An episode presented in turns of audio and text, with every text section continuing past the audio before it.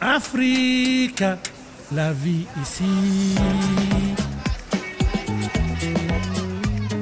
Et pour refermer la saison, quoi de plus logique ici à la radio que de s'intéresser au son? Bonjour Claire Azoumé. Bonjour Nathalie Amar. Vous êtes enseignante directrice de l'école Le Petit Pousset à Cotonou et en juillet vous allez proposer des ateliers euh, sonores créatifs pour les enfants. Comment ça va se passer? C'est trois heures divisées en trois temps. Un premier temps qui va d'abord être une introduction aux émotions, puisque c'est un atelier sur les émotions et le son où on va mettre des mots sur les émotions qu'on ressent en tant qu'enfant pour les nommer précisément. Un second temps qui va plus être un temps d'exploration. Donc, imaginez le petit garçon ou la petite fille en vous, assise en cercle avec d'autres enfants d'âge différents sur une natte vous avez les yeux bandés et vous écoutez différentes créations sonores, aussi diverses que euh, un Available de Davido qui est sur toutes les radios, aussi diverses que euh, les rythmes zali, des rythmes traditionnels béninois, ou encore euh, des notes de musique classique. Et après deux minutes d'immersion sonore, on va engager une discussion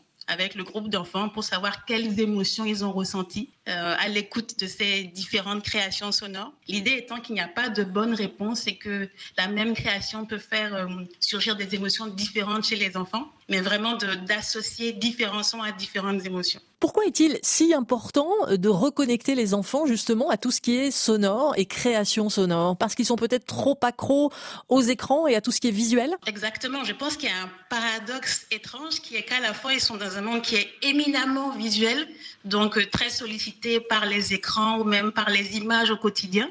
Et en même temps, ils ont ce fond sonore qui devient un magma sonore, une espèce de bouillie qui est omniprésent, en tout cas chez nous à Cotonou, mais qu'ils n'arrivent plus à identifier de manière précise. Donc, je pense que c'est fondamental face à ce paradoxe de les reconnecter avec une sensibilité sensorielle et avec euh, les subtilités du son qui les entoure. Donc vous allez les aider à y voir plus clair dans le magma sonore, hein, Claire Azoumé. Il faut peut-être signaler que vous interviendrez dans le cadre d'un festival, le festival francophone de la création sonore africaine. C'est prévu à la mi-juillet à Cotonou. Exactement, le Orofest. Oro veut dire la parole enfant, euh, qui est un festival donc de la création sonore ouvert à tout type de public, que ce soit des professionnels du son et de la création sonore ou encore le grand public euh, curieux de venir découvrir des créations africaines racontées par des Africains. Il y a également un concours qui est organisé euh, tout au long du festival et la meilleure création sonore sera récompensée en toute fin, donc le 16 juillet. Merci Clara Zoumé d'avoir été avec nous ce matin et bon festival à Cotonou. Bel été. Merci beaucoup Nathalie Anna. Bonne journée.